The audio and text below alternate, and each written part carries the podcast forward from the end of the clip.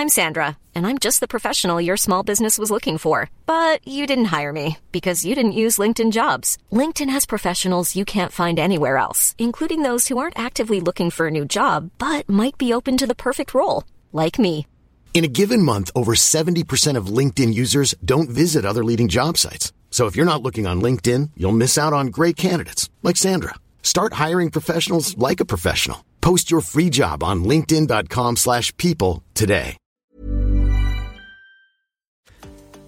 Salut et bienvenue sur Extraterrien, le podcast qui interviewe les plus grands athlètes français. Aujourd'hui, on retrouve Clémentine Geoffrey. Si tu ne la connais pas, sache qu'elle est probablement l'athlète trail la plus titrée de 2023. De mémoire, j'ai jamais vu une traileuse française faire une saison aussi complète. En mars, elle est championne de France de trail court. En juin, elle est championne du monde en individuel et en équipe. Et en août, elle remporte la MCC à Chamonix. Et pour finir l'année, en octobre, elle termine numéro 1 mondial du classement Skyrunning World Series.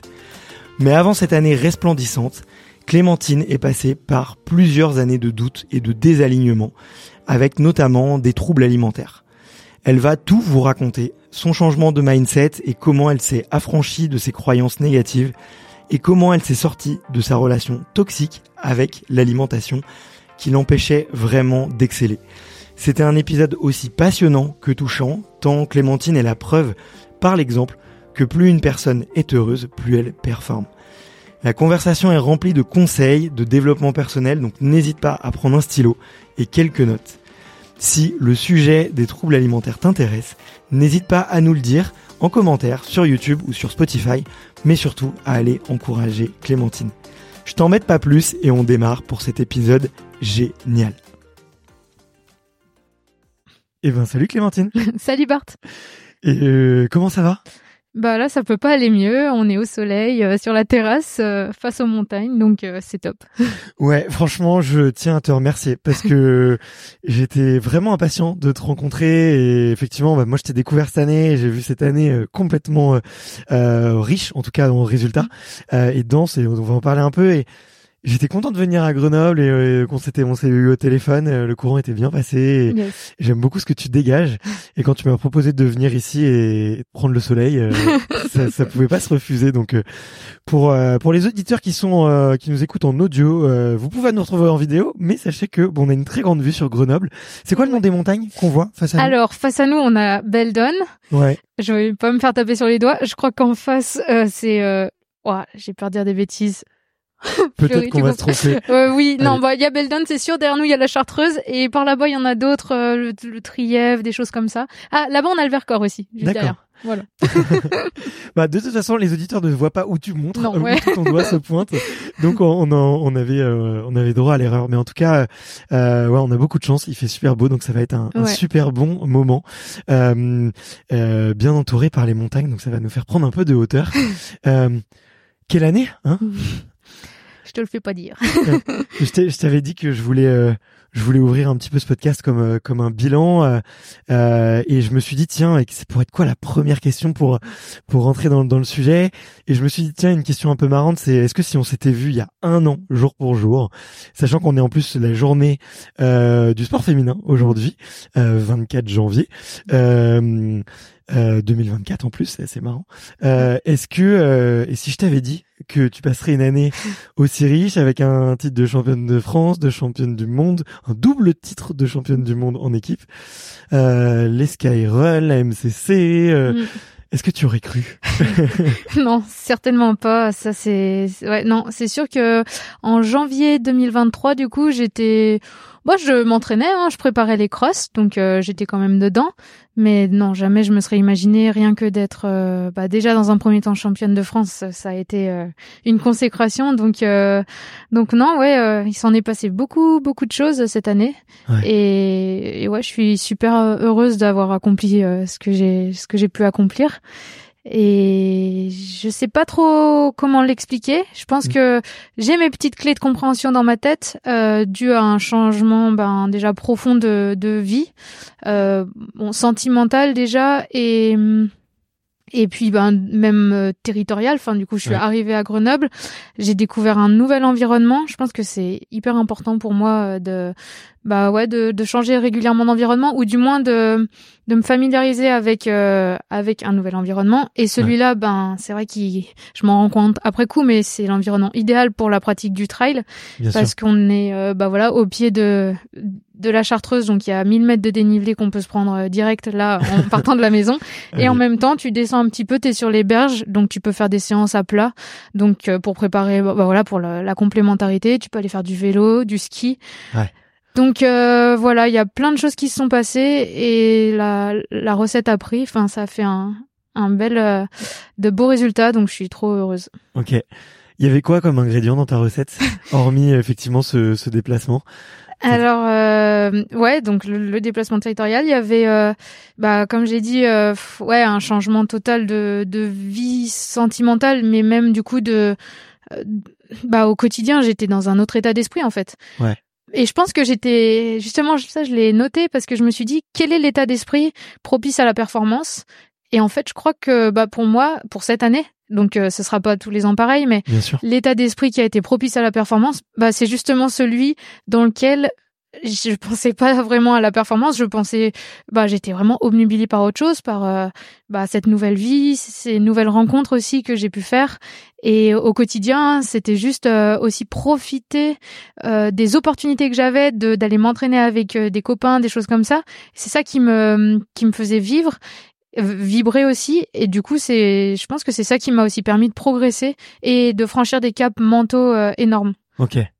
Si je comprends bien et que je reformule un tout petit peu, c'est le fait de d'être plus concis, de d'avoir en tout cas prioriser ton épanouissement et ton bonheur. Mhm. Et c'est ça qui a amené euh, à une performance euh, pas forcément calculée ni ni planifiée quoi. Euh, Ouais, ouais, ça a vraiment été voilà une une libération quand même. Hein, je peux je peux le dire parce que ah, je pense que ces dernières années, j'étais dans un dans une bulle, dans qui, qui était un équilibre de vie qui me qui était là présent mais je je pense pas qu'il me satisfaisait euh, totalement suffisamment. et je pense pas que j'étais très heureuse au final. Et le fait d'avoir bah finalement cassé cette bulle et ben derrière ça m'a vraiment permis de me libérer. Et c'est vraiment ce que j'ai ressenti en compétition. Et d'ailleurs ça a commencé dès les crosses où ouais j'ai senti que j'arrivais à aller plus loin que d'habitude à... alors ouais c'est des barrières mentales c'est peut-être la confiance en soi je sais pas mais voilà il y a ça qui a changé C'est, ça m'intéresse beaucoup ce que tu dis euh, euh, parce que cette année, euh, je faisais un peu mon objet, mon mais mon, mon bilan de l'année euh, Mm. 2023 et euh, et je me suis rendu compte que j'avais quasiment échoué à tous les objectifs que je m'étais fixés en 2023. Ah. Et euh, mais par contre, bah, je suis tombé amoureux, je suis tombé dans une relation. Enfin, j'ai rencontré une une personne ultra saine euh, euh, qui m'apaise, euh, qui me tire vers le haut euh, tout le temps. Et euh, en fait, il y a plein je me suis rendu compte après coup que mes objectifs avaient été mal fixés en fait, tu vois, et et euh, et que au contraire, bah, j'ai j'ai rarement été aussi épanoui que cette année.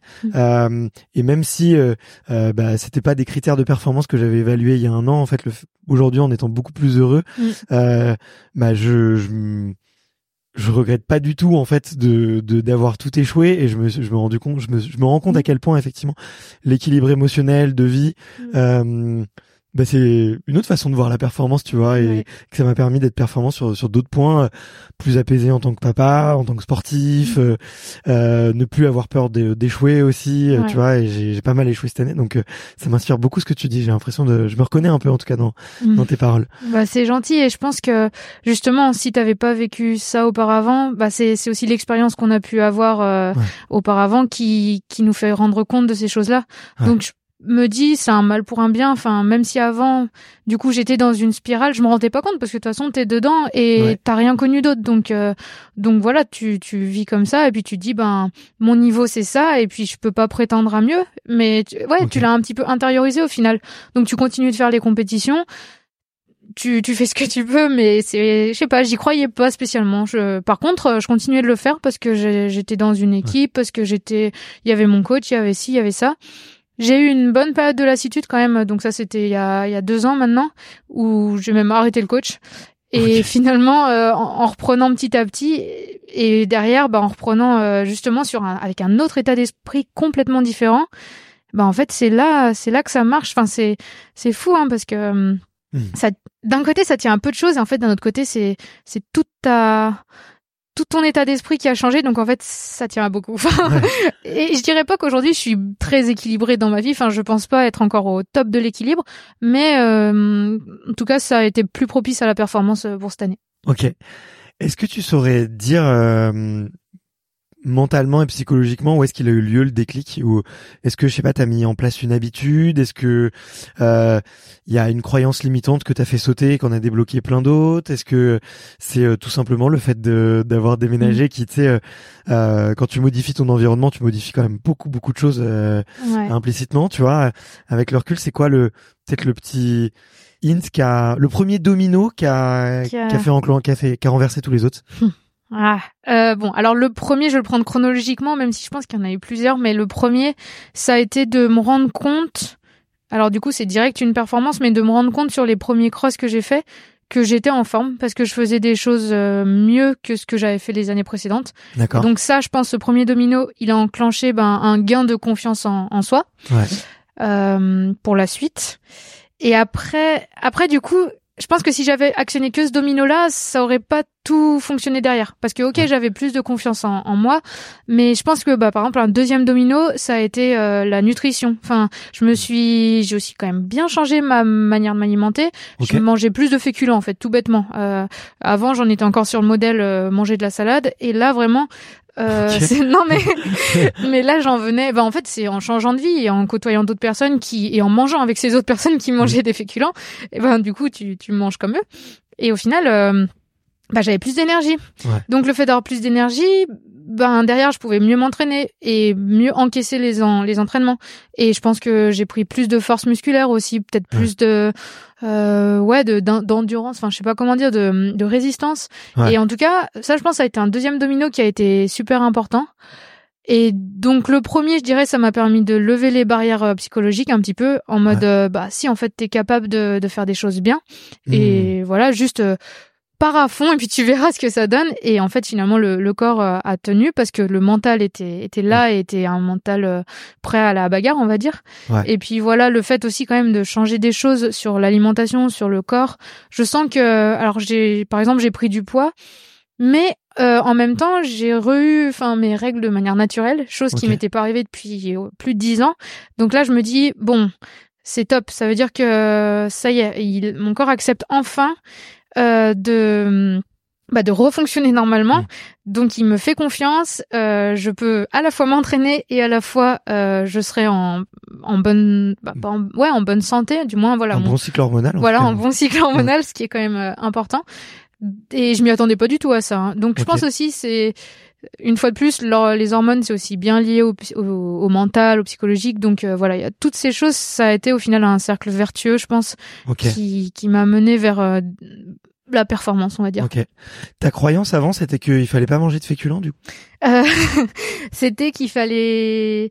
Alors ouais non j'avais rien contre les féculents mais euh, je man- le soir ouais le... non par exemple typiquement le soir fallait manger léger donc fallait manger la salade euh, je sais pas c'était alors que maintenant c'est dans ma, ma nouvelle croyance c'est plus faut manger des féculents euh, bah, matin midi et soir après j'ai vu euh, nutritionnistes tout ça qui m'en ont parlé diététicienne Mhm. mais euh, mais ouais non initialement j'étais plus voilà faut manger des légumes euh, parce qu'il faut pas prendre de poids parce que Ouais. des choses comme ça alors qu'en fait, euh, bah, je me rends compte que j'ai pris du poids et pour autant, bah, je suis pas moins performante. J'arrive toujours à, à monter euh, les, les boss, tout ça. Donc, euh, non, ouais, c'est c'est pas facile. Je sais que dans nos sports, euh, le rapport poids-puissance, il est hyper important Ouais, bien sûr. et on se prend la tête dessus. Et je te dirais pas que je me prends plus la tête, hein, parce que je suis quand même toujours sensible à, à ce qui s'affiche sur la balance. Bien sûr. Mais et ben voilà, ça peut, tous ces éléments-là, ça permet de se, de se conforter, de se, de se réconforter, et de se conforter dans l'idée que on est sur la, la bonne voie, quoi. Ouais. Qu'on fait ouais. pas de bêtises et, et que peut-être dans dans dix ans, je pourrais encore courir. ça Mais serait, C'est ça tout ce serait que je te souhaite. Il faut, euh, bien sûr. Mm. Enfin, il faut. On va arrêter avec les injonctions, mais mais euh, je te le souhaite vraiment. Euh, depuis quel âge tu surveillais ton poids? Et ben ça, ça a commencé bien trop tôt.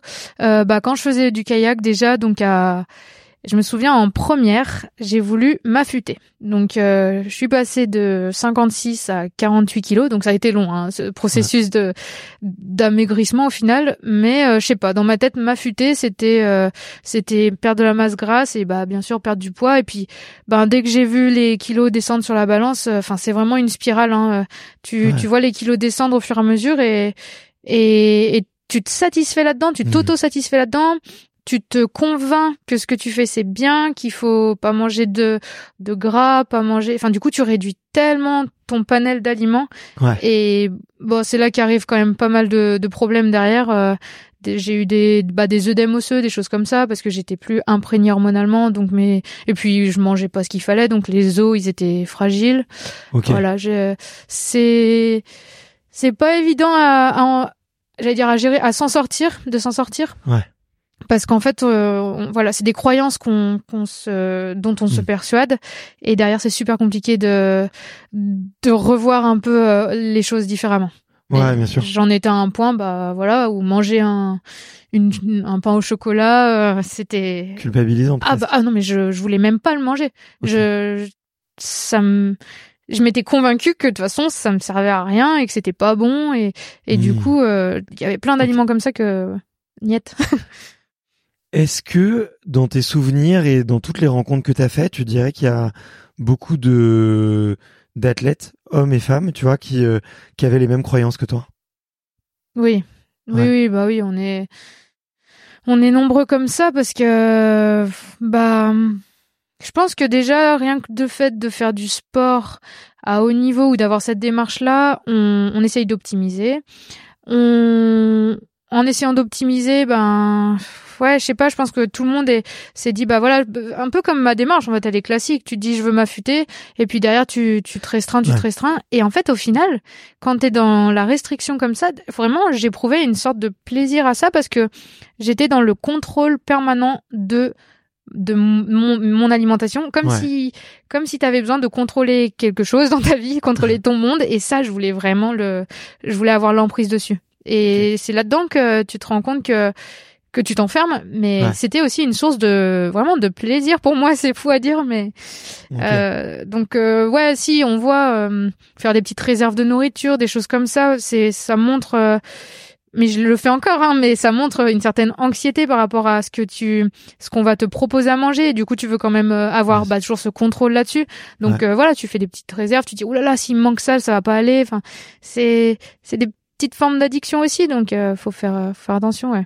Mais écoute, merci euh, merci beaucoup d'en parler et bravo, tu vois, de d'oser un peu libérer la parole dessus et écoute, figure-toi que euh, là, moi, enfin, ça m'intéresse de plus en plus. Bah, comme tu, comme je te l'ai dit, moi aussi, j'ai des petits soucis avec la bouffe. et, et, et en fait, euh, bah, lors de, je pense les six, derniers mois, j'ai commencé à pas mal en parler aux athlètes. Il y a des interviews qui vont sortir un peu, qui, enfin, plusieurs interviews qui vont sortir sur le sujet, et, mm. et je me rends compte à quel point, euh, euh, enfin les, je, je, je sais on, pourrait mettre ouais on pourrait mettre ça dans les troubles du comportement alimentaire mmh. tu vois ah une grande dans la grande famille. Dire bah à quel point ça, ça peut être fréquent chez chez les athlètes. Et j'embrasse d'ailleurs Chirine qui est qui est championne d'Europe de, de judo euh, qui est dans la catégorie la plus fine tu vois. Ah oulala ça, ça qui est toute petite. euh, c'est une catégorie euh, désolé Chirine si je dis une bêtise mais je crois que c'est moins de 50 kilos enfin moins de 45 kilos. Donc c'est c'est vraiment poids léger. Restrictif et, euh, et on a pas, on a passé une heure à parler de, de nourriture et de et de à quel point en fait c'était euh, c'était obligé. Enfin c'est une obsession mm. intégrée dans son sport quoi. Mm, mm. Euh, donc merci beaucoup de libérer la parole pour ça parce que je pense que on on enferme aussi beaucoup d'enfants euh, dedans, un peu trop jeunes, et les parents euh, sont pas toujours éduqués, tu vois, à, l'observer, à répondre. Euh, il y a aussi un peu le, tu vois, les, les, les, médecins un peu de famille qui vont, qui, qui, qui parfois euh, peuvent être un peu paternalistes ou un peu tu vois faussement rassurants euh, euh, plutôt que d'essayer de mener des, des études approfondies quoi. Donc il faut je pense qu'il faut libérer la parole par rapport à ça tu vois. Bah c'est clair que c'est super compliqué à bah, à identifier et à gérer je pense à mes parents quand ça m'est arrivé ben par exemple je voulais plus qu'il me je voulais pas qu'il cuisine pour moi parce que il cuisinait avec du beurre machin et tout. Donc je faisais tout à ma sauce je faisais moi-même mes trucs Et, et... À ma sauce, mais sans sauce. Ouais, ouais, c'est ça. mais encore aujourd'hui, j'ai encore des, des, traces de ça quand je rentre à la maison. C'est euh, ah, tu peux euh, faire sans rien et puis j'assaisonerai moi. J'ai encore, c'est fou, hein, mais cette. Euh, alors que si c'est des copains qui le font, je m'en fous. Mais je sais pas, c'est mes parents. Je veux, je veux encore avoir le contrôle. C'est incroyable. Et ouais, je me souviens d'une fois où j'avais rendez-vous chez le médecin et bah c'était le rendez-vous où j'étais censée avoir pris du poids et avant d'arriver, j'avais bu, bu de l'eau, bu d'eau, parce que je savais que j'avais pas pris de poids, donc j'avais, j'avais bu, bu, bu, j'avais bu au moins un litre d'eau, et du coup j'avais pris mon, mon poids sur la balance, et c'était n'importe quoi. Enfin après j'étais ressortie, j'avais pissé toute l'après-midi, et voilà. Je repense à ça parce que ma mère m'accompagnait, et en y repensant, je me dis mais la pauvre, ça devait être compliqué quand même. Ouais, ouais, bien sûr, mais c'est mm. aussi pour toi. Tu vois, oui, oui, la première concernée. Euh, mm, mm. mais en tout cas, bravo pour le chemin que tu parcours euh, et pour. Euh, euh toutes les avancées que tu fais par rapport à ça et je pense euh, si ça se ressent au niveau des, des résultats euh, c'est mm. vraiment c'est vraiment super ouais. euh, tu peux que te féliciter quoi mm. et et ça montre euh, euh aussi d'ailleurs bah, si vous êtes parents et que vous avez des enfants n'hésitez pas à leur faire écouter ce ce passage et non mais ça montre que tu vois la libération par rapport à cette obsession qui peut être la nourriture et ou le poids, euh, bah, elle est libératrice, tu vois. Oui. Euh, Vas-y, oui, libératrice. Ouais. et, et, et mm. ça permet euh, en tout, tout mm. cas, toi, ça t'a permis de vraiment prendre ton envol, quoi. Oui, et je pense que, enfin, pour moi, le fond du problème, c'était euh, bah, l'acceptation de soi, tout simplement. Et mm. d'autant plus quand t'arrives dans. Alors moi, à l'époque, je faisais du kayak. au final, j'étais vraiment dans des croyances. Enfin, je pense qu'il y avait pas vraiment de. Je pense pas que j'étais grosse en plus à ce moment-là, donc euh, il y avait pas vraiment de réalité.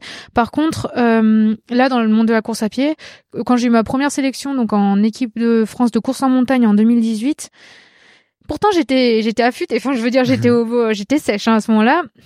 Et eh ben, je me sentais grosse, mais vraiment au milieu des, des filles, parce que bah ouais, je pense que j'ai une morphologie un peu trapue, enfin un peu plus trapue, voilà. J'ai plus, euh, je sais pas, je suis plus en, chair et en os que, mm. que d'autres.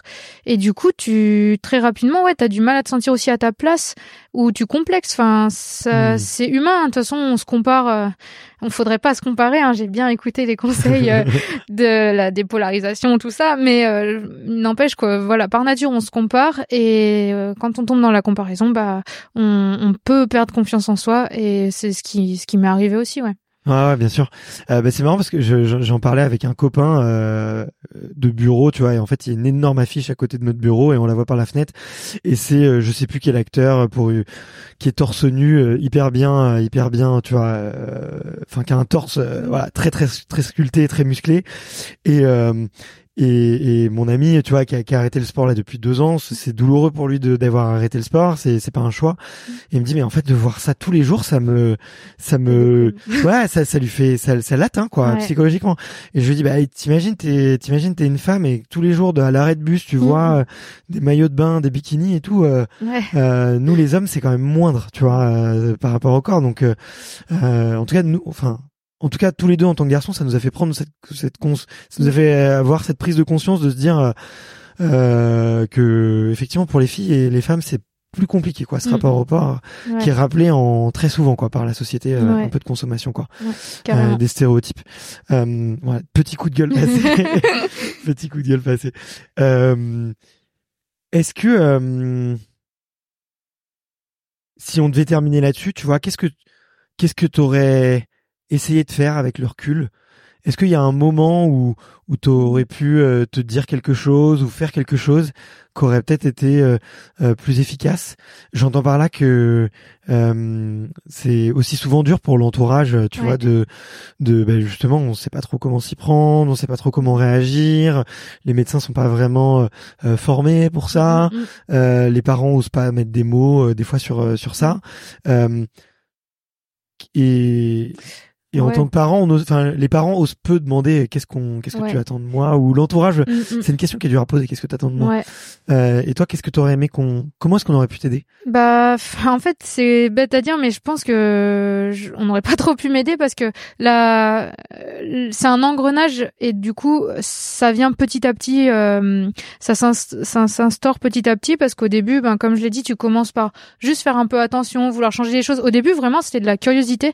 D'ailleurs, je m'en souviens, je n'avais parlé à mon coach de kayak, alors qui lui était euh, diabétique, diabétique de type 2, donc il avait interdiction du sucre et euh, il m'avait parlé de l'adage euh, manger comme un roi le matin, comme un prince le midi et comme un pauvre le soir. D'où euh, la salade le soir, tu vois. et du coup, je m'étais mise ouais à, suivre cet adage vraiment du au pied de la lettre. Donc le matin, je mangeais énormément, même des flageolets. Enfin, je mangeais des choses, voilà, sans sucre, hein, parce que bah, lui aussi il mangeait pas de sucre. Donc voilà, je m'étais dit, je vais suivre un peu son son programme.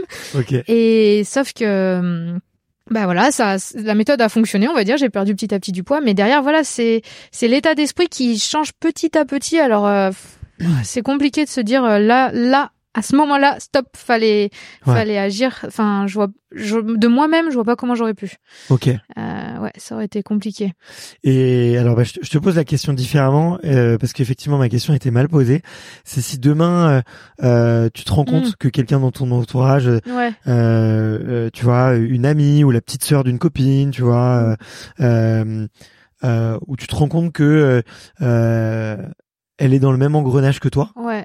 Euh, qu'est-ce que qu'est-ce que tu essayerais peut-être subtilement de de bah, lui dire ou, ou, ou, de faire pour elle? Bah déjà, euh, je pense relater mon expérience parce que en fait, au début, du coup, en voulant s'affûter, le gros problème, notamment bah, en kayak où tu as besoin de prendre de la masse musculaire, de faire de la muscu et tout, c'est qu'à la fin, bah mon corps il prenait plus de masse musculaire. Euh, j'avais beau faire de la musculation, je ne prenais pas de muscle, euh, donc j'étais pas puissante comme les autres parce que ben j'étais en déficit énergétique.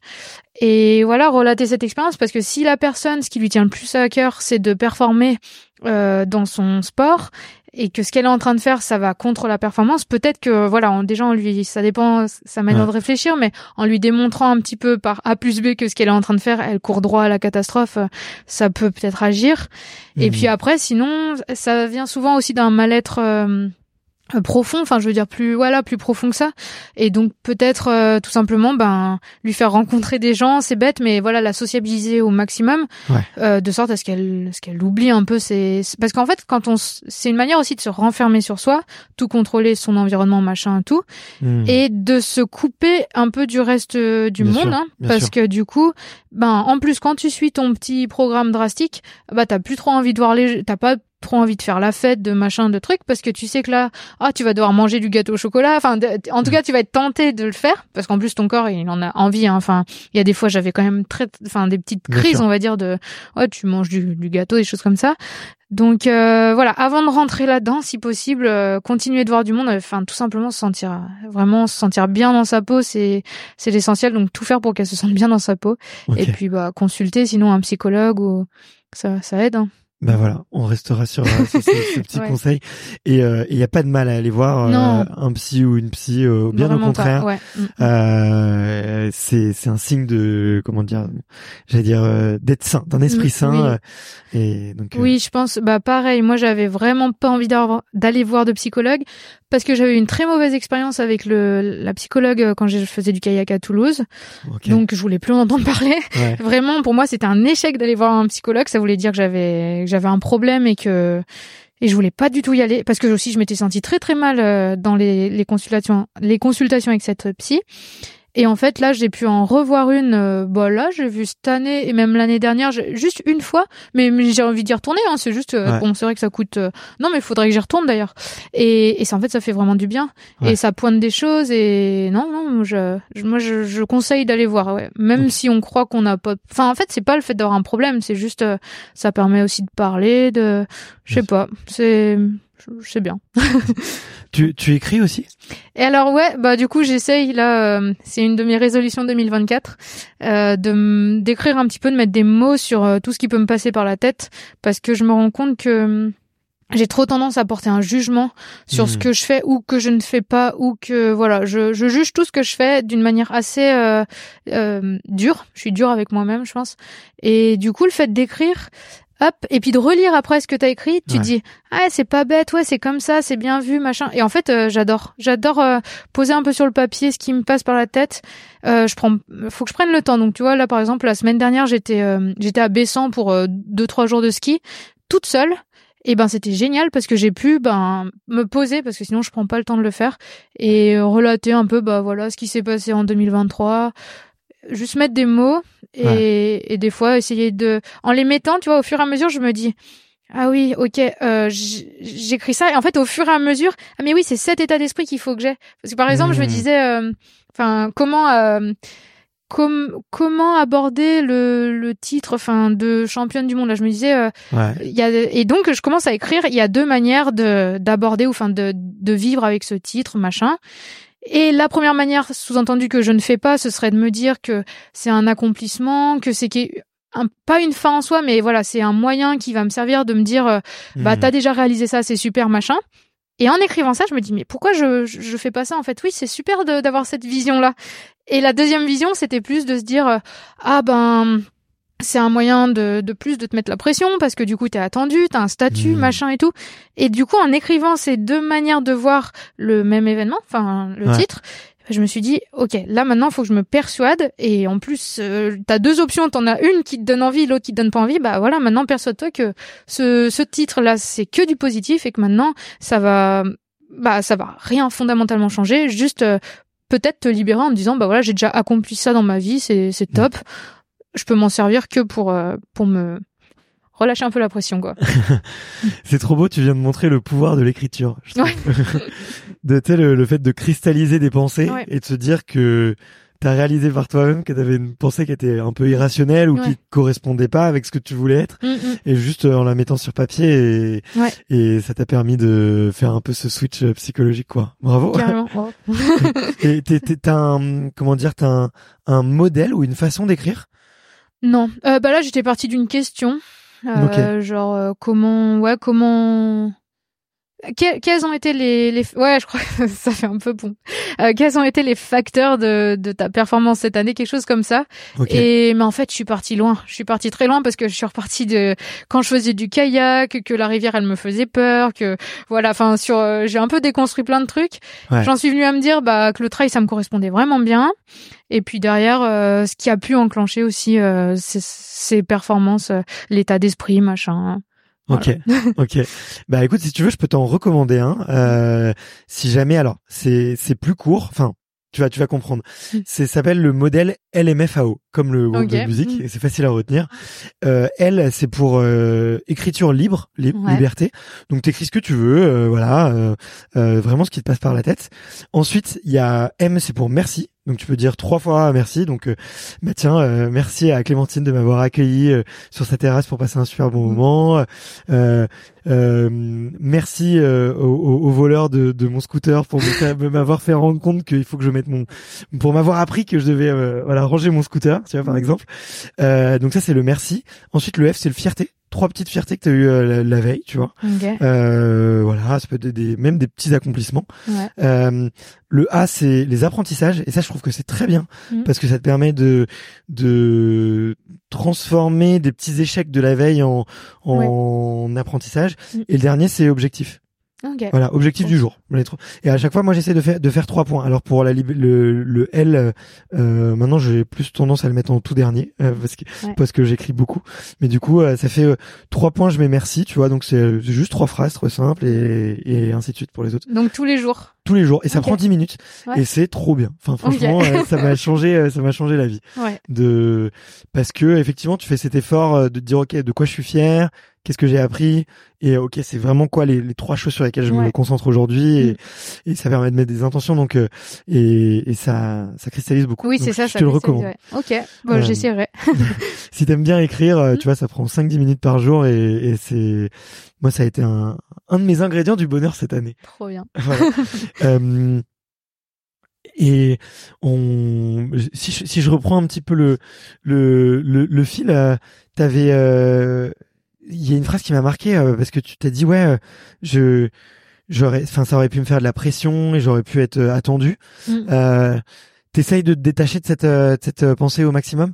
Oui, bah oui parce que parce que déjà que la compétition, je m'en, je m'en mets de la pression. Hein. Forcément, j'ai envie de faire le mieux possible et, et c'est toujours l'arène un peu du, du jugement. Alors si en plus tu te dis euh, que les, les, doigts sont pointés sur toi euh, parce que t'as le statut et que tout le monde a les crocs comme ça. J'imagine une image dans la tête où tout le monde veut battre euh, Clémentine. Ah j'aime pas cette image là donc non ouais faut que j'essaye de m'en détacher en me disant juste enfin surtout que bah, comme le sport, c'est ça qui est beau dans le sport, c'est que c'est des courses d'un jour, que tout peut arriver, que et si c'est écrit d'avance sur le papier euh, qui allait gagner machin, c'est c'est même plus de la compétition, c'est plus du, enfin voilà, ça marche pas. Donc euh, donc en fait, c'est vraiment irrationnel de bien sûr d'être amené à croire que de par ton statut, euh, enfin non, faut même, enfin il y a pas de statut en fait. Justement sur la ligne de départ, il y a pas de statut. On est tous égaux. Enfin voilà, on est tous sur la ligne de départ et et aujourd'hui, bah, on va tous prendre euh, le, faire la même course. Ouais, voilà, ouais. C'est ça. Et c'est pas parce que effectivement, euh, il y a trois semaines, trois mois, trois ans, euh, t'as bah gagné une super course que aujourd'hui, t'es en forme, quoi. et oui, et en plus, c'est ça qui est bah moi ça m'a permis cette année. Je pense que sur la ligne de départ on était tous égaux machin et tout. Peut-être que bah la petite Clémentine elle avait jamais fait euh, de, de choses comme ça. Hop là ce jour-là elle a saisi une opportunité. Enfin du coup c'est c'était mhm. peut-être pas moi si j'étais plus l'outsider entre guillemets. Et, et donc ouais c'est faut vraiment relativiser sur cette ligne en se disant allez et puis qu'est-ce qu'on risque? Enfin je veux dire euh, au pire tu risques que ça se passe pas bien. Et donc mhm. euh, c'est ce que j'ai écrit l'autre fois. Tiens, je j'ai écrit euh, même si ça se passe pas bien, bah les gens seront là pour toi et même, enfin, au final, une contre-performance, ça passe entre guillemets inaperçu dans le sens où bah voilà, si tu gagnes, les gens sont contents pour toi. Si tu gagnes pas, ben les gens ils sont ils sont avec toi. Enfin, je veux dire, ils vont pas te. Et ceux qui te critiqueront, qui porteront des jugements, bah c'est pas des c'est pas des hum, compétiteurs, c'est pas des sportifs dans l'âme. Enfin, c'est trop facile de porter un jugement comme ça. Ouais, bien sûr. Donc euh, il n'y a pas de raison en fait. C'est vraiment les croyances qu'on, qu'on que j'ai parfois, je me rends compte en voilà en réfléchissant qu'elles sont pas très bien fondées, enfin elles sont pas rationnelles. Ouais, c'est vrai qu'on des fois on crée des peurs sur les les mm. attentes de notre entourage, euh, sur mm. euh, certains résultats et et finalement euh, c'est c'est beaucoup de projection ouais, c'est ça beaucoup d'imagination ouais. exactement mm. de pas se projeter dans ce qui va arriver vivre le moment présent et puis et je crois que c'est ce que j'ai pu faire euh, cette année et c'est c'est hmm. une des un des ingrédients de la recette aussi ouais. OK. Bon, on en a parlé avec Pierre David. Tiens, je t'enverrai l'épisode où on a parlé effectivement de la projection avec euh, avec les parents et on parlait du ouais, effectivement du stress d'avant hmm. euh, compétition ouais. de et on effectivement, il avait super bien déconstruit ça le fait que c'était voilà, beaucoup de projections de notre imaginaire qui euh,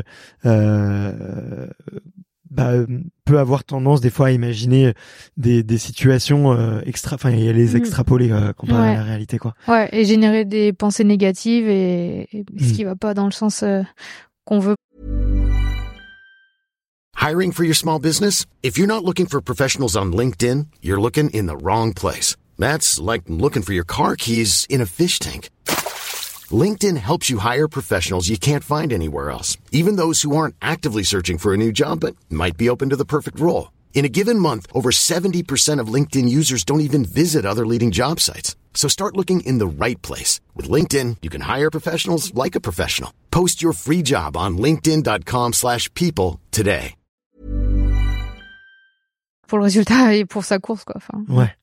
Mais euh, c'est ça me fait ça me fait un tout petit peu euh, réagir parce que euh, bah forcément j'avais écouté quelques interviews de toi et, et, et là tu viens de dire oui je je me suis concédé enfin je me considérais comme une outsider euh, et moi, j'ai trouvé que tu avais gagné toutes tes courses en leader. Tu vois, j'étais à la ah. Chamonix pour la MCC mm. aussi, et, et tu pars très vite. Euh, mm.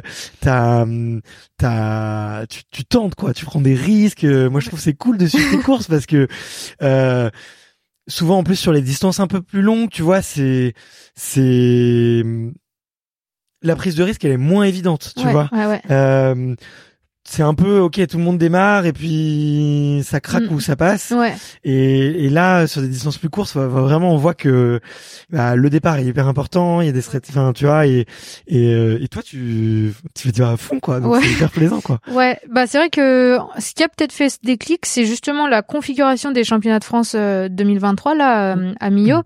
parce que le départ il était très enfin ouais très rapide parce que il était en descente et rapidement au bout de un kilomètre je crois un peu plus. Il se hmm. réduisait, le parcours se réduisait sur un single qui faisait que derrière, bah, t'es les uns derrière les autres et c'est un peu, euh, hmm. enfin, saoulant quand tu peux pas avoir ton rythme. Et moi, ce départ, il me, il m'angoissait vraiment beaucoup parce que j'avais peur de tomber, de me faire bousculer, ça allait être rapide.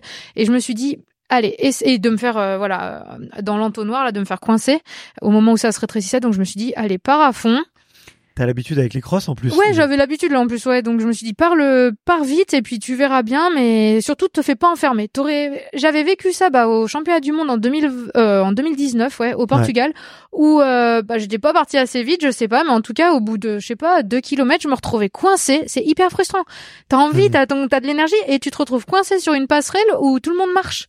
Et tu te dis punaise, mais ceux qui sont devant, ils sont en train de me mettre euh, facilement du temps pour euh, rien. Donc voilà, j'étais partie vite et ça m'a permis de bah, pas me faire coincer dans l'entonnoir. J'étais trop contente. Et derrière, alors c'est vrai que j'étais partie peut-être un peu vite, mais finalement ça a tenu. Je me dis bah hum, ré- réitère, enfin réessaye de faire ça. A priori ça tient. Et puis plus ça va, plus tu commences à te connaître et et si à un moment euh, tu te gères quoi, si à un moment tu vois que t'es parti un peu vite, tu ralentis un peu. Tu alors c'est facile sur le papier, mais euh, voilà, je pense que que cette année j'ai essayé de beaucoup partir vite. Alors ça a pas toujours marché. Hein, euh, euh, bah justement la MCC j'étais partie quand même vite, mais dans la montée je me fais reprendre. Heureusement derrière il y a une descente et là bon c'est bon j'ai pu faire le trou. Mais euh, bah pareil la dernière course là c'était la Sky Race de Limone. J'ai quand même essayé de partir vite mais là ça là, là j'étais en Ça a bloqué. ah, c'était ouais, ça a bloqué, trop trop dur. Et du coup, j'ai quand même fait ouais les- la majeure partie de la course euh, à l'arrière. Et c'est aussi plaisant de faire une course où tu remontes, mais là par contre tu passes par tous les états émotionnels parce que je crois que j'étais à la dixième place à un moment et puis bah finalement j'arrive à remonter, je finis quatrième, mais je sais pas comment je finis, mais je finis. et je m'attendais pas à remonter les les filles au fur et à mesure. Ok. Ouais. T'as des moments où tu te dis bon voilà je suis dixième j'accroche le top 10 et puis puis voilà vraiment euh, ah l'état d'esprit dans lequel tu tu te mets c'est c'est pas agréable et et au final Mm. bah ouais c'est de continuer continuer continuer et puis à un moment là hop t'envoies une tu dis ah mais en fait ça va je suis pas si loin et puis petit à petit t'arrives à à raccrocher les wagons quoi Est-ce que c'est pas ces courses finalement euh, qui sont les plus euh, euh, les plus Henri. enrichissantes ou, en- ou est-ce que c'est pas ces courses qui apprennent le plus Ouais. finalement ou où tu sais justement tu passes par des états négatifs un peu euh, de pensée où t'as l'impression que ça bloque c'est pas Ouais. un bon jour et puis il y a pas eu de chance au départ Ouais. et puis la météo et puis le petit déj de l'hôtel ouais et euh, et euh, et puis finalement euh, comme euh, foutu pour foutu comme on dit euh, bah, les- la course fait son fait son chemin et puis euh, tu te montres à toi-même euh, ouais vraiment quelque chose de, de fort Ouais, c'est sûr que c'est plus sur les courses euh, comme ça où t'en as bien chié que euh, tu vas retirer vraiment des Mm. bah des, des clés pour la suite.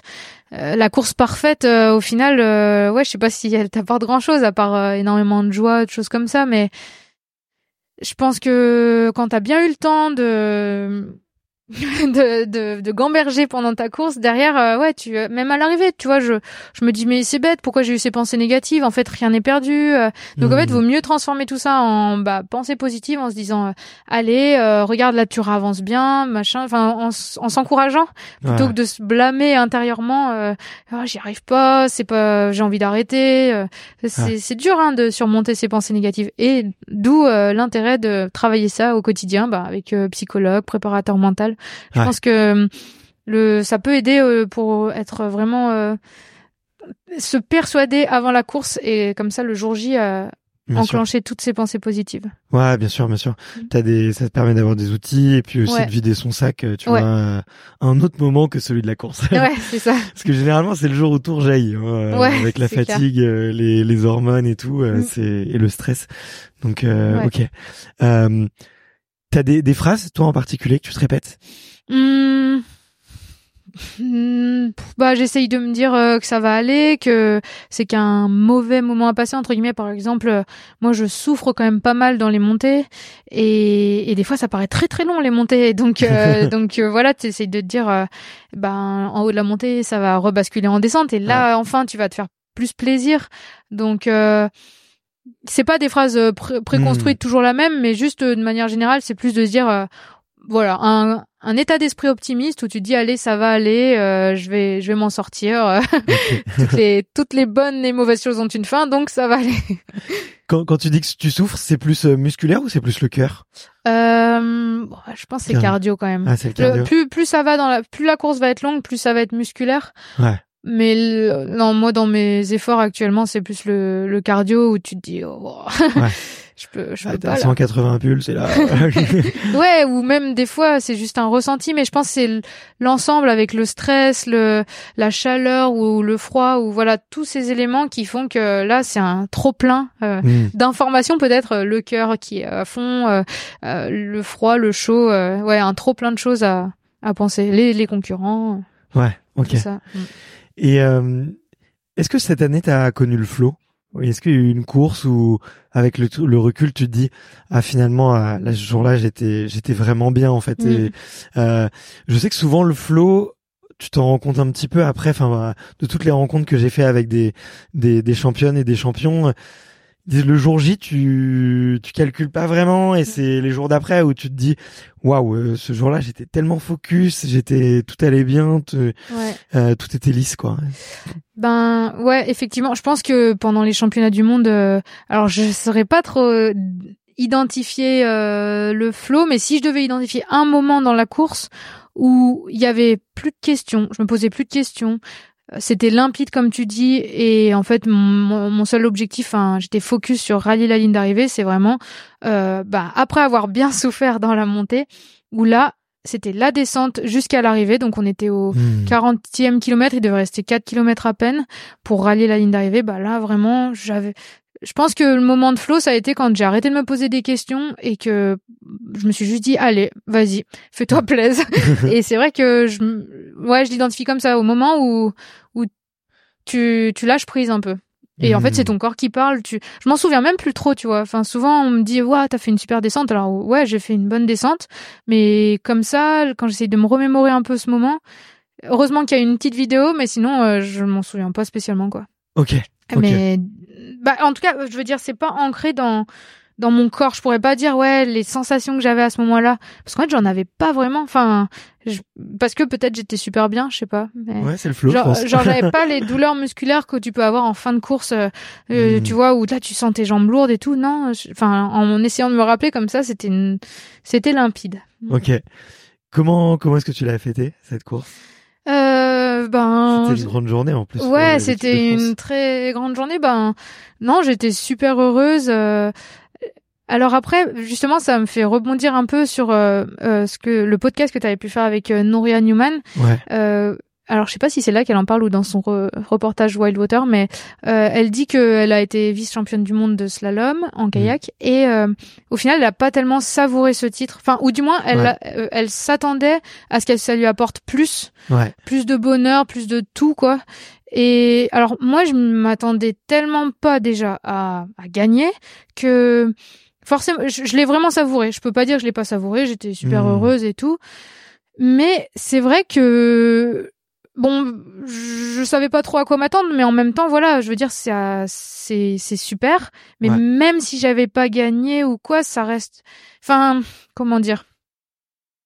Ça ça savoure mais en même temps voilà ça passe très vite Ouais. et au final euh, on ça peut remettre un peu en question des choses dans notre sport où on se dit euh, bah voilà on va passer par exemple toute sa carrière à la quête d'une médaille ou voilà d'un Mhm. titre comme ça et et au final bah une fois que tu l'as euh, est-ce que tu tu enfin qu'est-ce que ça change? Voilà c'est ça que je veux Ouais. dire alors voilà, maintenant c'est dans ma tête et je me dis c'est un accomplissement, j'ai fait ça. J'essaye de voilà, d'où le fait de le noter sur du papier Mhm.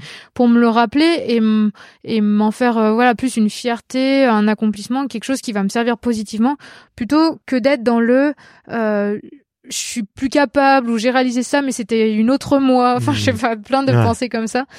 Donc euh, c'est des super moments qu'il faut savourer, mais il faut aussi savoir passer à autre chose pour euh, bah, se réinventer et, et pas tomber dans, dans Bien sûr. un amour du passé.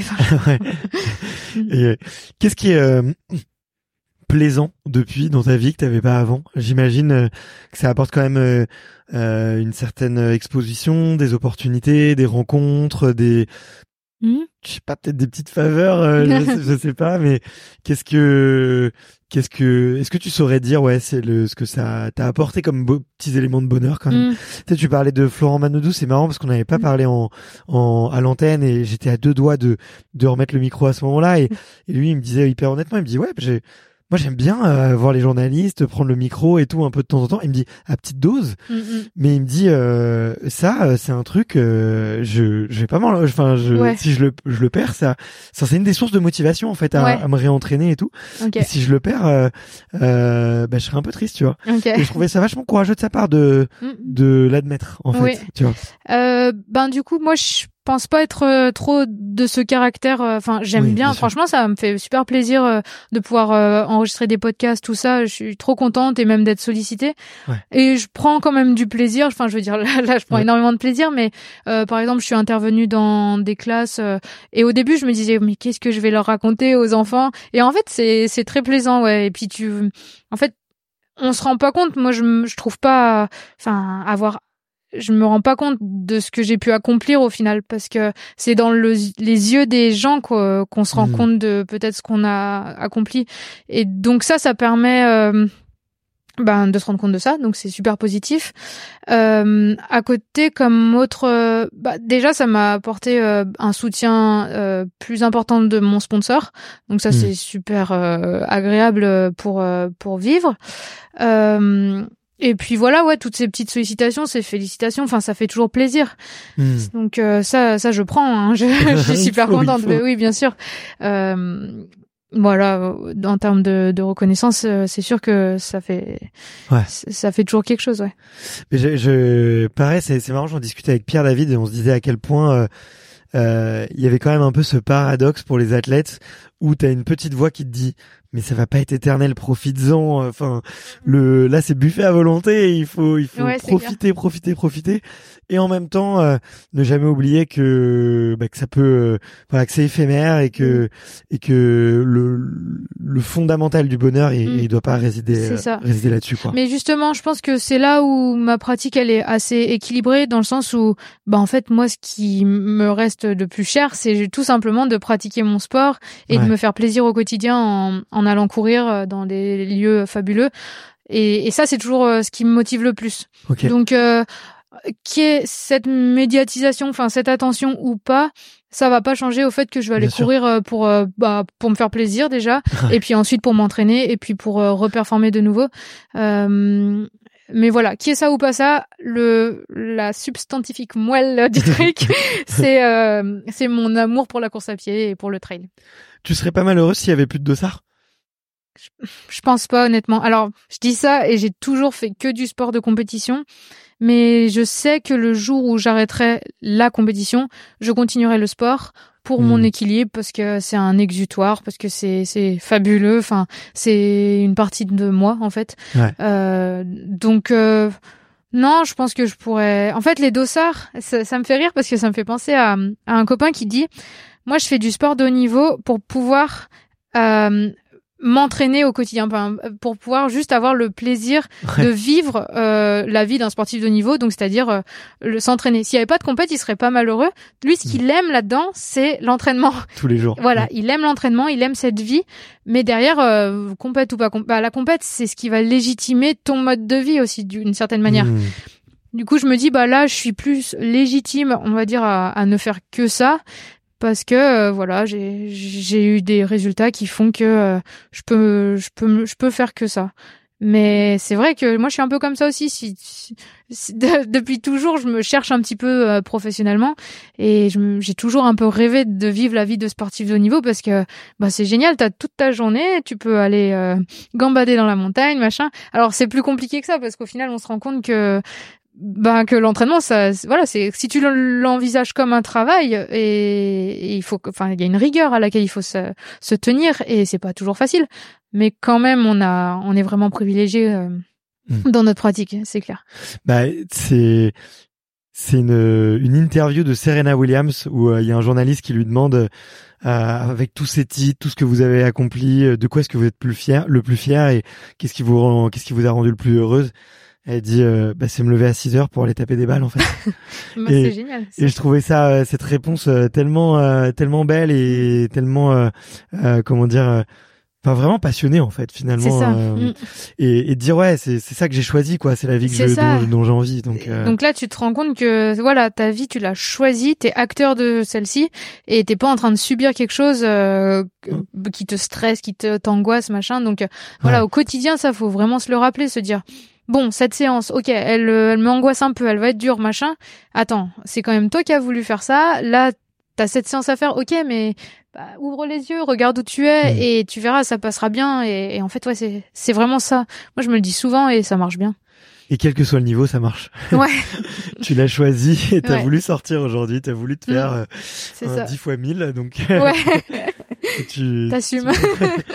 tu vas tu vas prendre du plaisir Ouais. Ah, et puis moi j'ai moi j'aime bien me rappeler aussi toujours que euh, peut-être qu'à l'instant T je suis pas heureux mais quand j'ai terminé ma séance je le suis Oui, ça C'est- beaucoup à la course à pied à, à retardement. Le bonheur et la satisfaction arrivent après la séance où bah c'est super dur sur le moment, mais euh, une fois que tu l'as fait, waouh, t'es trop content. Ouais, exactement. Ouais. Mm. Et bah, c'est un des une des raisons pour lesquelles le sport est beaucoup euh, recommandé euh, aux personnes qui ont des, des troubles de l'attention ou d'hyperactivité, parce que un des mécanismes, tu vois, c'est que forcément le le circuit un peu de récompense, il est un peu déréglé, et du coup, euh, bah, le sport, c'est exactement ça, quoi. C'est Ouais. t'arrives, tu sais que ça va être dur, Mm. euh, et il faut te projeter dans une heure, dans deux heures, et te Ouais. dire, ok, à ce moment-là, là, je serai bien, Ouais. et, et même si je fais pas le résultat que j'ai voulu, Ouais. hormonalement normalement Ah bah oui, euh, on je serais en est- train de planer quoi. Bah on est aussi un peu drogué à ça. hein. Moi, c'est pour ça que même s'il y avait pas de compète machin, j'irais courir parce que c'est bah l'endorphine machin tout ça. Ouah, t'as fait ton ton truc, t'es bien et euh, t'es aussi plus propice à bah à faire plein de choses de ta journée en étant calme, posé, euh, dans un bon state of mind là, en étant bien quoi. Euh, et comment est-ce que tu as envie de progresser encore cette année Eh ben, il y a plein de challenges. Là, je suis contente parce que justement, l'idée c'est ok. euh, 2023, c'était incroyable et la recette, elle a fonctionné. Mais je pense qu'il faut pas reprendre les mêmes ingrédients. Faut pas refaire la même recette parce que faut se réinventer. Je pense. Je pense pas qu'elle va remarcher une seconde fois. Et d'ailleurs, euh, elle est tellement singulière que, enfin, il s'est passé tellement de choses que. Oui. euh, on va pas. J'ai même pas envie de re- refaire ça parce que ça ferait repasser par des états que j'ai pas envie. Donc, euh, je vais tout reprendre à, à zéro, changer. Euh, déjà, ce qui me motive, enfin, ce qui va changer pour cette année, c'est que ça va être super varié. Je vais commencer par les crosses, puis championnat de France de trail court, et ensuite un des, enfin, le gros objectif sera les championnats d'Europe de trail qui ont lieu à Annecy Ouais. euh, le 1er juin. Et Venez ça, nombreux. ouais, venez au bord des sentiers. Et ça, c'est super motivant parce que ça va être euh, donc 65 km et 4000 mètres de dénive, et c'est euh, une distance que je n'ai jamais courue en compétition euh, auparavant et même euh, jamais couru comme ça. euh.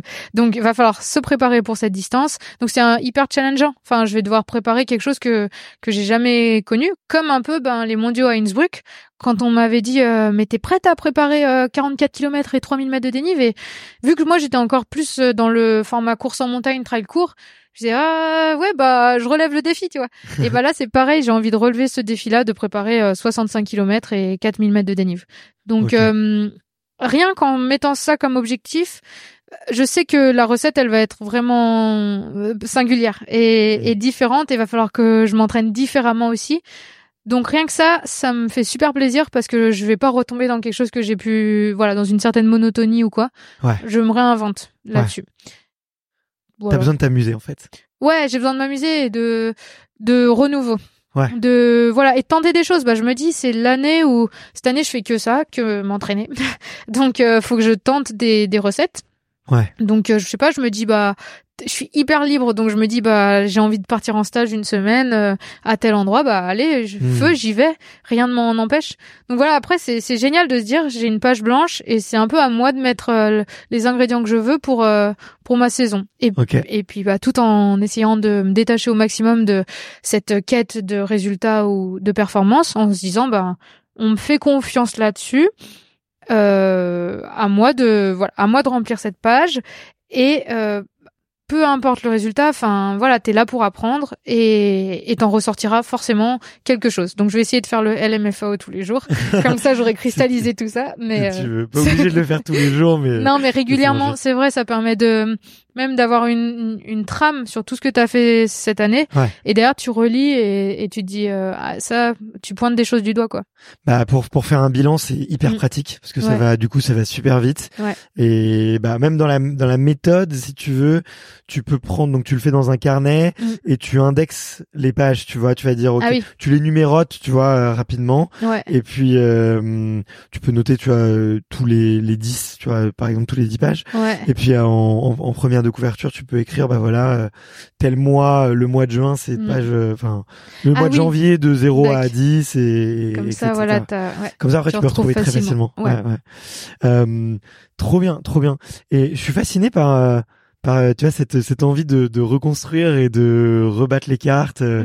je pense qu'il y a c'est c'est quoi? C'est la curiosité intellectuelle? C'est c'est envie de réapprendre euh, euh, c'est c'est ne, ne pas tomber dans une certaine forme de monotonie et c'est ça que tu cherches? Ouais et c'est surtout euh, en fait je me rends compte de la chance énorme que j'ai euh, donc bah certainement grâce à ce titre de pouvoir euh, vivre la vie dont j'ai toujours un petit peu rêvé. Enfin du moins euh, je m'en faisais des des idées. Donc bah voilà maintenant on me l'offre sur un plateau d'argent et c'est à moi de, de faire ma, ma recette. Donc, euh, je me dis, ça va pas arriver 36 fois dans ta vie, donc euh, saisis-la et fais-le maintenant. Vis-le comme tu as envie de le faire. Alors, vu comme ça, c'est super bien, super euh, inspirant. Mais j'avoue qu'au quotidien, des fois, je me dis, bah attends, qu'est-ce que je vais faire là? Il y a, y a quand même de la monotonie et j'essaye de la rompre parce que c'est c'est pas quelque chose qui qui me fait du mmh. bien, je pense, quand euh, tout est trop euh, monotone. Donc, je suis encore en train de me chercher pour avoir l'équilibre optimal. Mais en tout cas, ouais, c'est une certaine forme de curiosité où je me dis ben quoi mettre en place, tester des choses et t'as le temps pour ça et l'opportunité de le faire et t'as toujours voulu le faire donc euh, fais-le. Ouais. c'est ça. Ok. Bah écoute, trop bien. C'est tout ce que c'est tout ce que je te souhaite vraiment de, de croquer euh, croquer cette grosse pomme euh, à, à pleines dents et vraiment d'en profiter. Euh, est-ce que euh, tu t'es noté des, des, points spécifiques, techniques, sur lesquels progresser T'as mentionné, euh, t'as mentionné que les montées euh, des fois étaient un petit peu dures? Je sais que tu brilles très souvent en, en descente. En tout cas, quand on t'écoute mm. sur tes récits de course, c'est souvent là que, que tu rattrapes beaucoup de gens. Peut-être que ça peut être sur d'autres d'autres points. Est-ce que tu as mis des intentions peut-être un peu particulières sur mmh, Ouais, alors dans tous les cas, la montée, enfin progresser en montée, ça va être un, un fil conducteur. Euh, bah vu que je vais devoir faire 65 km, ce sera euh, explorer un petit peu euh, ces, ces, longues distances euh, dès l'entraînement. pour les championnats d'Europe. Ouais, pour les championnats d'Europe, donc dès l'entraînement. C'est en cours? Ben, en fait, il n'y a pas de, y a pas de format. voilà, pour les Europes, c'est trail tout, trail tout court. Enfin, trail. du coup, ils ont fait un entre deux entre 40 et 80. Ouais, je pense c'est ça. Ouais, voilà, ils ont ils ont scindé le truc en deux. Euh, mais je crois que les derniers championnats d'Europe euh, c'était sur 40 bornes. Donc tu vois, euh, ils... bon cette année ils ont arbitré, ils ont choisi 65 km. Donc euh, voilà, l'entraînement va falloir allonger la distance. Donc ça tombe bien parce que vu que j'ai du temps, je vais pouvoir bah, augmenter le volume d'entraînement. Donc euh, il y a plein de leviers à activer, mais voilà, je me pense toujours bien travailler dans les montées, les montées, et puis euh, allonger la distance, apprendre à bien allonger la distance. Ah, ah oui, bah l'alimentation en, euh, en course, même en dehors de la course, mais déjà en course, essayer de d'avoir un plan nutritionnel et de s'y tenir. Enfin, parce que moi, j'ai tendance, bah, ma dernière course à Limone là, en la Sky Race, j'ai fait une une hypo, euh, euh, je sais pas, déshydratation. Enfin, j'ai fini euh, sur le, le brancard, donc euh, voilà, ça, ça va être aussi très important. donc après, voilà, 65 km, c'est une autre intensité, mais j'ai j'ai besoin de travailler ça. Ouais. voilà, et puis toujours prendre du plaisir. Enfin, je me le note parce que voilà, le jour où l'entraînement commence à devenir une contrainte, euh, une très grosse contrainte où t'es très fatigué et tout, faut faut réussir à se réinventer pour euh, bah pour avoir envie d'y aller quoi, parce que si t'as trois quatre heures de vélo à faire et que t'as pas du tout envie d'y aller, euh, c'est dommage. Ouais, bien sûr. Moi c'est pas ce que j'ai voulu, donc forcément il y a des moments où ça va être difficile, mais mmh. voilà, essayer de de bien tenir mon mon rythme, trouver mon rythme. Ok. Mmh. c'est quoi ton rêve le plus fou? Euh, ben, je sais pas, euh, trouver, c'est pas un rêve, enfin je sais pas, trouver un équilibre parfait, genre euh, une symbiose parfaite euh, dans mon quotidien. pour me dire euh, un peu la plénitude. Mais c'est quelque chose, c'est un peu comme la quête du bonheur. Euh, t'es en quête, t'es en quête, et au final, euh, tu t'en rends même pas compte quand t'es vraiment heureux. donc non, mon rêve le plus fou, bah ouais, continuer à continuer à, à être heureuse et à et à faire des choses qui me qui me font super plaisir en, dans mon sport et au quotidien. Mais je, comme ça, j'ai pas de choses identifiées, euh, gravir l'Everest ou je sais pas. Non, j'ai pas de, de projet comme ça. Mais t'as raison, t'as raison. Euh, c'est c'est à double tranchant vraiment d'avoir des objectifs euh, hyper concrets. Moi, c'est plus sur le long terme parce que je pense aussi j'ai vécu pendant une bonne période en mode un peu éteinte ou du moins bah ouais pas pas satisfaite. Du coup maintenant mon, mon, ma quête ça va être d'être euh, d'être tout le temps bien satisfaite et, et en accord avec moi-même. Enfin donc déjà faut savoir ce que je veux mais voilà être en accord avec euh, moi-même ce que je veux comment je veux et me sentir libre et, et me sentir bien quoi tout simplement. Pas avoir pas avoir toujours ces ces pensées en mode euh, t'es jugé t'es juger dans ce que tu fais, dans ce que tu dégages. Mm. Euh, voilà, juste m'assumer. Et ça me fait penser à euh, la dépolarisation inversée quand euh, Pierre David, ouais, Pierre David euh, parlait de tu peux être qui tu veux à n'importe quel moment de ta vie. Donc tu peux être quelqu'un d'heureux, quelqu'un enfin de joyeux, quelqu'un de de triste, tout ça enfin ça fait beaucoup écho en moi parce que parce que voilà, je, je trouve qu'on on est toujours dans l'incarnation d'un personnage et mm. et j'ai envie que d'être vraiment sereine avec ce personnage, tout simple. Enfin voilà, le manier euh, le plus sereinement possible, sans me dire attends mais qu'est-ce qu'ils vont penser de moi, machin et tout. Juste euh, m'accepter moi-même et c'est pas évident. Bien sûr. Euh, voilà. Et c'est le travail de toute une vie. Hein. je crois qu'on est, c'est, on met, on met tous du temps avant de, avant d'y arriver, quoi. Mm, mm. Et euh, mais t'as l'air sur la très bonne voie, donc je, je touche le sol pour, toi. et il y a des courses quand même qui te font euh, que tu as envie de faire une fois dans ta vie ou que tu as envie d'essayer euh, ou des pays dans lesquels tu as envie de courir ou des montagnes sur lesquelles tu as envie de de de, mm. de crapahuter euh, il y a peut-être des projets tu vois mm. sans, sans sans faire des objectifs ultimes mais des choses qui te donnent envie Ouais. Euh, bon, déjà, ça fait plusieurs années que l'été, j'ai envie de faire le GR5. Euh, bon, la traversée des Alpes, quoi. Donc ça, j'espère que je, le, je trouverai le temps de le faire. Euh, bon, c'est un petit... Euh, ça, c'est enfin, c'est même pas une compète ni rien. Attends, pour rappel, le GR5, il va de où à où? Eh ben, de Lac Clément, enfin, voilà, Genève, tout ça, euh, jusqu'au à la mer, à Nice, enfin, okay. Menton, Nice. Donc ouais, cette traversée là, elle me donne envie. Euh, enfin, moi c'est celle-là, hein, parce que je crois qu'il est peut-être même encore plus long, mais moi c'est de là à là. Bah, il me semble après ouais que ça repart un peu en Italie et tout. Euh, voilà, bah moi je, m'arrêterai à Nice. Euh. Donc non, bah après les courses, déjà, j'ai pas trop envie de recourir chaque année les mêmes courses, même si euh, bah ouais, on est amené un petit peu dans tous ces circuits qui reprennent un petit peu les mêmes courses à le faire. Euh, J'aime bien l'idée de me dire euh, de découvrir des nouveaux lieux euh, à chaque course, tant qu'à faire. Donc ben par exemple là je vais faire euh, qu'est-ce que je vais faire? Bah, cet été alors les championnats d'Europe et après les championnats d'Europe je vais faire l'OCC donc c'est une des courses de l'UTMB que j'ai encore jamais faite donc euh, voilà je me dis j'ai envie de la cocher mais c'est pas ce genre de course que j'ai envie de refaire plein de fois parce que du coup je sais pas, je me dis euh, c'est c'est dommage de se cantonner à un seul parcours à chaque fois. Alors peut-être que je serais amenée à la faire plusieurs fois, mais voilà, l'idée c'est de varier. Euh, si je vais plus tard sur du plus long, il y a, c'est sûr qu'il y a des ultras, des choses comme ça qui donnent, qui donnent envie. Hmm. Euh, ah si, en course, si une qui me donne bien envie, parce que je suis allée au Pays Basque espagnol et que c'était trop bien, bah c'est Zegama du coup. Ouais, Zegama, euh, j'ai, là j'avais fait donc Gorbea Souzienne, ça s'appelait, et l'ambiance était déjà folle et les paysages étaient déjà fabuleux, donc je me suis vu que tous les organisateurs me disaient viens faire Zegama, tout ça, ça m'a donné vraiment envie parce que il y avait une ferveur autour du du trail et, et en voyant les images de Zegama, enfin ça, ça, a une certaine renommée, donc euh, ça, ça me donne envie. Euh, d'un point de vue compétitif aussi, donc Zegama et euh, bah Cirzinal forcément parce que c'est une classique. Mmh. Ou en plus, contrairement à d'autres courses, t'as euh, le chrono qui est, tu vois, Ouais. tu tu peux un peu te le rapprocher comme les courses de route où voilà un 10 kills, je veux faire tel temps. Bah au final, il y a un peu de ça avec, euh, bah il y a carrément ça avec Cirzinal. Donc c'est bien, ça permet de auto-référencer ta performance en te disant, euh, ok, moi mon but c'est de faire euh, euh, moins de 3 heures, euh, c'est génial. Ça change de de cet objectif de, de classement, de place à chaque fois. euh. Là au moins, je trouve que c'est c'est une bonne manière de- d'envisager différemment les courses. Ok, ouais. Voilà. Mais sinon, de manière générale, j'ai aussi envie de m'entraîner à plusieurs endroits variés. Par exemple, aller un Hmm. petit peu euh, euh, vers Font-Romeu, un peu euh, bah, dans les Alpes, varier un peu les lieux d'entraînement.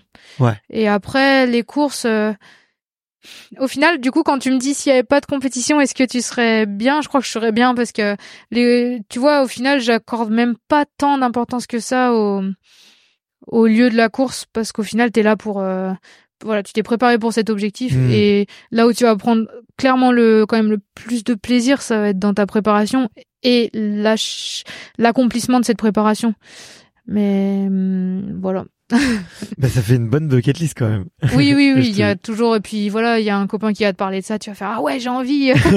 Donc euh, ça vient comme ça aussi, ouais. Ouais, c'est vrai, c'est toujours une histoire de choix Oui. et de priorisation. Pareil, l'année dernière, il y avait une course dans les Dolomites. On m'en a tellement parlé de ces Dolomites Mhm. qui sont magnifiques. Je me dis, bah, faut, faudra un jour que je fasse la course des Dolomites. Donc, euh, ouais, il y a plein de, c'est beaucoup avec le, le bouche à oreille, en discutant et en voyant les images. Ouais, et puis des fois c'est aussi des opportunités Ouais. de rencontres, euh, de voilà, de- de- des opportunités de la vie quoi, tout simplement qui se présentent et qui euh, qui deviennent des moments euh, des moments incroyables quoi. Ouais. Donc euh, C'est clair. et peut-être que tu aurais pas pensé à quelques mois, à quelques mois Mhm. avant quoi. Donc trop bien. Je vois, je vois que le temps file. Il faut que je te, il faut que je te libère pour ton footing euh, et ton entraînement avant que le soleil se couche. On, on a le temps, on a le temps. On a le time. Mais euh, euh, est-ce que tu lis un peu? Ouais, Comment comment est-ce que tu t'inspires? Où est-ce que tu vas chercher de Euh, L'inspiration, bah, je lis. euh, alors là, dernièrement, j'ai lu. Qu'est-ce que j'ai lu? J'ai lu des trucs très euh, légers. Et le dernier bon livre en date. Euh, ah, bah, je saurais même pas trop trouver le le nom. C'est pas grave. Euh, ouais, non, je saurais pas retrouver. Mais euh, oui, je lis un petit peu.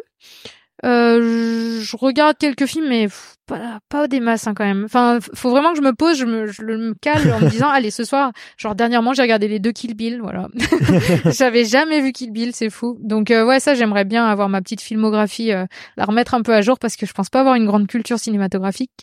Euh, Après, sur YouTube, des fois, je me perds un peu sur des des, des pages de gens. euh, bah, comme Ouais. je disais, la Seb Lafrite, je crois, c'est Ouais, ça. ouais. J'aime beaucoup ce qu'il fait. Et d'ailleurs, ça m'inspire beaucoup quand il quand il euh, enfin il analyse un peu les vies des, des artistes là il a Ouais. fait Bob Marley Snoop Dogg tout ça c'est incroyable en fait c'est ça que j'aime bien c'est euh, euh, quand les gens euh, retracent un peu les, les histoires euh, des des stars ou enfin des des artistes c'est ça c'est inspirant je trouve Ouais, ouais, je suis d'accord avec Ouais. toi. Mais il y a quelques chaînes aussi qui le font sur de l'outdoor avec des grimpeurs ou des ah ouais? des himalayistes ou des euh, beaucoup ouais des, des himalayistes, des alpinistes et tout. Mm. Donc je pourrais je pourrais t'en recommander si ça te plaisir, si ça ouais. te dit. Mm. C'est un peu dans dans le même genre. Ça a pas le euh, le style de Seb qui est Ouais. un peu inimitable euh, aujourd'hui et, et ouais je suis assez impressionné moi par la qualité de, de Ouais, ce qu'il fait c'est et, clair et là euh, bah récemment il a été très visible parce qu'il a fait son calendrier de l'avant là où il a essayé de Oui. produire 25 vidéos en 25 jours mais sinon il était plus reconnu comme comme euh, le youtubeur qui fait très peu de contenu ah ouais qui fait presque une vidéo par mois et à l'inverse de tous les autres qui sont euh, dans une course un peu effrénée. ouais Donc moi, il m'inspire un peu dans ce dans euh, effectivement dans cette sagesse. Déjà, il a duré parce que ça fait plus de dix ans qu'il est là, tu vois. Ah ouais, ouais. Et euh, dans cette sagesse, à pas vouloir être euh, toujours plus, tu vois, Mhm. euh, Ouais. pour euh, et plutôt se concentrer pour faire les choses bien, Mm, quoi. ouais Donc euh, je je comprends que ça soit une, une belle source d'inspiration. eh ben écoute trop bien. Euh, la, la toute dernière question que que je pose, euh, c'est de savoir est-ce que euh, c'est c'est un passage de micro, voilà. Et c'est de savoir à qui est-ce que tu me euh, à qui tu tends le micro pour aller l'écouter pendant une heure, une heure et demie euh, sur une terrasse à Grenoble ou pas à Grenoble. Ça peut être partout. Euh, ça peut être une traileuse, un trailer, mais pas que. Euh, ça peut être un ami, une amie, mais ça peut être aussi un ou une athlète que tu que tu ne connais pas et que tu aimerais découvrir. Donc euh, tu as tu as carte blanche franche. Tu peux même me citer plusieurs personnes, ça, plaisir. ben la première personne qui me vient à l'idée dans la tête, c'est alors c'est une super amie et super athlète, donc je pense que ça peut faire le, le compte. C'est Manon Ostens qui fait donc du kayak de course en ligne, qui va participer bah, aux Jeux Olympiques normalement, enfin je, je crois, de Paris 2024. Euh, et euh, voilà, c'est une super personne, euh, originaire de la Dordogne, donc je sais pas si ah, t'es déjà allé vers Par là-bas. Très sympa comme spot. Ouais, bah, allez, c'est parti. Voilà, Manon, elle est très chouette. Et, et elle aura plein de choses à dire, j'en suis sûre. et eh ben allez, je lui envoie un petit message de, ce soir quand je suis dans le train. Allez. Trop bien. Merci beaucoup. Bah merci à toi. C'était un super moment. Euh, donc euh, à tous les auditeurs et les auditrices, surtout allez suivre euh, Clémentine si ça vous a plu et envoyez-lui un petit message pour euh, pour la remercier et l'encourager. Ça fait toujours très plaisir. Et puis ben, moi je te dis à très bientôt parce que comme on dit par chez moi, il y a que les montagnes qui ne se recroisent pas. à Salut. bientôt. Salut. Mom deserves the best, and there's no better place to shop for Mother's Day than Whole Foods Market. They're your destination for unbeatable savings, from premium gifts to show-stopping flowers and irresistible desserts. Start by saving 33% with Prime on all body care and candles. Then get a 15-stem bunch of tulips for just $9.99 each with Prime. Round out Mom's menu with festive rosé, irresistible berry chantilly cake, and more special treats. Come celebrate Mother's Day at Whole Foods Market.